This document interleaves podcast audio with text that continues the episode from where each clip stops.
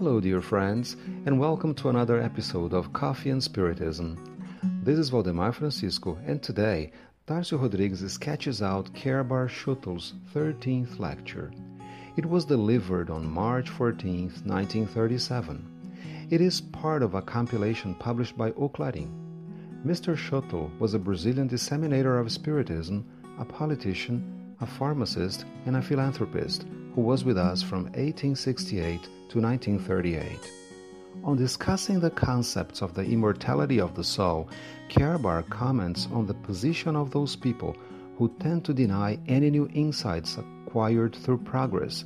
He remarked, It is not sensible to accept a new discovery without careful judgment, but it would be even unwiser to reject any idea without a sincere and unbiased study. It is reasonable not to applaud humanity's worst enemy, the spirit of denial. Surrounded by preconceived ideas, commonly arisen from dogmas, learned people usually accept nothing which is beyond the scope of their scientific discipline. They are not different from the sectarian people who accept nothing but their religious beliefs, usually too narrow in scope. During his exposition, of the immortal soul as the central tenet of Christianity and Spiritism, Cairbar says that among the people opposed to the idea of continuity of life after death, those who vehemently deny it are the ones strongly attached to a set of beliefs that has been thoroughly assimilated.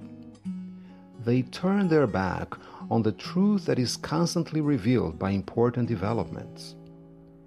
Cairbar mentions Galileo as an example when he demonstrated that the earth and humanity were not the center of the universe. He presented a reasonable idea that makes perfect sense to us.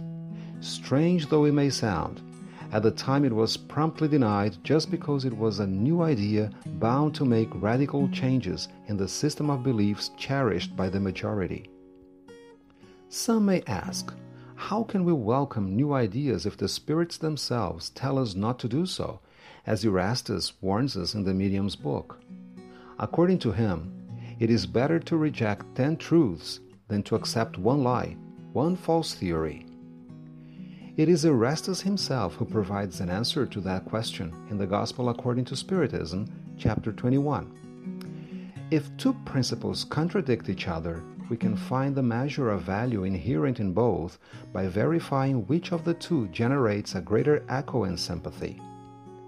Apart from the fact that it would be illogical to admit to oneself that any doctrine whose number of adepts progressively diminishes is more truthful than that of another whose followers continually increase. In desiring that the truth reaches everyone, God has not confined it to a narrow circle, but has made it appear in all places, so that the light shines alongside the darkness. As Erastus correctly points out, the truth and knowledge can never be confined in narrow circles.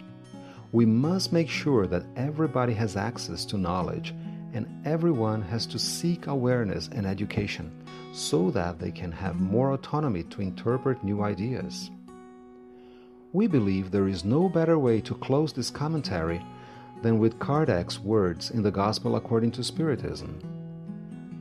He remarks, Science and religion could not come together till this time, as they could only see matters according to their exclusive points of view, which in turn caused them to be reciprocally repelled. Something more was needed to enable them to close the gap that separated them, something which could unite them. This missing link is contained in the knowledge of the laws which govern the spiritual universe and its relationship with the world of matter. These laws are as immutable as those which govern the movement of the planet and the existence of all the beings. Once this relationship could be proved by experiments, a new light would begin to shine as faith began to be directed towards reason, and reason, finding nothing illogical in faith, could finally defeat materialism.